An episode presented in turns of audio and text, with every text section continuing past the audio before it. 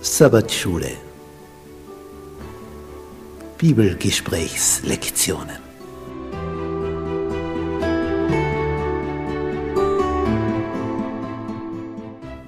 Das fünfte Buch Mose.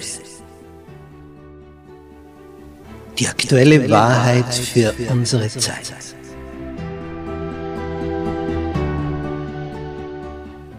Was erfahren wir in diesem Hauptwerk von Mose?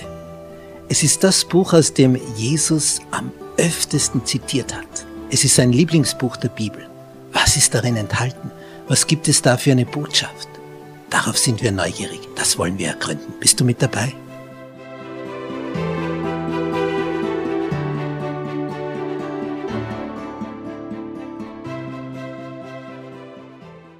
Montag. Das Gesetz im fünften Buch Mose.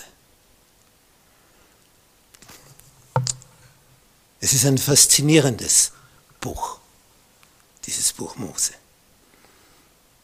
Und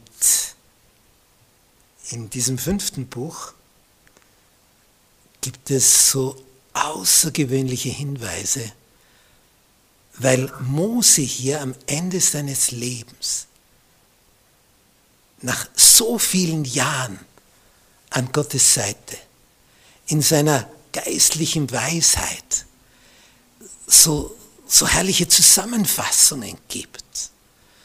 Das, was er in all den Jahren begriffen und erkannt hat aus seiner engen Beziehung mit Gott, aus seinem Leben mit dem Höchsten. Und diese Weisheiten, die gibt er weiter.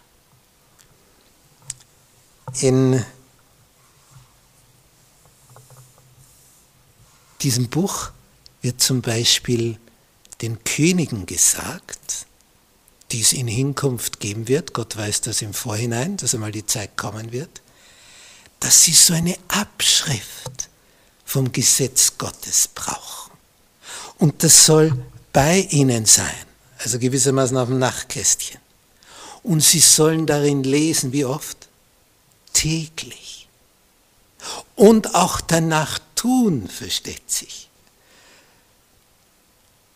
Brauchst es bei dir Du sollst darin lesen als Herrscher und danach handeln, damit du in der Lage bist, Dinge zu durchblicken, damit du als König dein Land so führen kannst, dass alle Bewohner des Landes gesegnet sind. Wir Menschen sind ja immer beschränkt. Wir, wir gehen von unserer eigenen Geschichte aus, von unserem eigenen Wissen und das ist eben immer nur ein winziger Teil des Ganzen. Aber wenn du jetzt in Berührung mit dem kommst, der der Herr des Universums ist, ja dann, das ist eine Bildungsexplosion. Und dann kommt Weisheit. Und dann kannst du in einer Sekunde mehr durchblicken als andere in 80 Jahren ihres Lebens. Aber dazu braucht es Zeit, die du dieser Beziehung zum Höchsten widmest. Und dazu braucht es eine innere Haltung der Wertschätzung, der Dankbarkeit, dass du das inhalieren, aufsaugen kannst und darfst. Was für ein Vorrecht.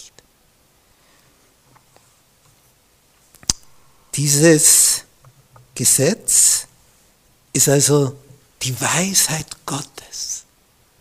Aber wir sind davon so weit entfernt. Aber sowas von weit entfernt. Wir, wir wissen nicht einmal, wie weit entfernt wir von diesem Maßstab sind. Nur wenn wir dann wieder einmal uns daneben benommen haben und merken, wie weh uns das selber tut, und wir gewissermaßen Abscheu vor uns selbst empfinden, ja dann, ja dann kommt es wieder über uns und wir merken, oh, was für ein Niveau hat er, der Höchste, für mich gedacht? Welche Würde hat er für mich gedacht? Gottes Gnade ist die Voraussetzung, sie rettet uns. Und zwar ohne die Werke des Gesetzes.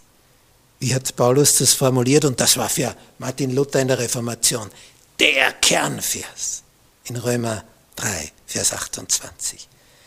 Denn wir urteilen, dass der Mensch durch Glauben, also durch Vertrauen zu Gott, gerechtfertigt wird, ohne Gesetzeswerke am Anfang. Das ist einmal der Start des Ganzen. Aber unsere Reaktion ist dann aus Dankbarkeit Gehorsam gegenüber diesem Gesetz. Es kommt auf die Reihenfolge drauf an. Und die ist so entscheidend.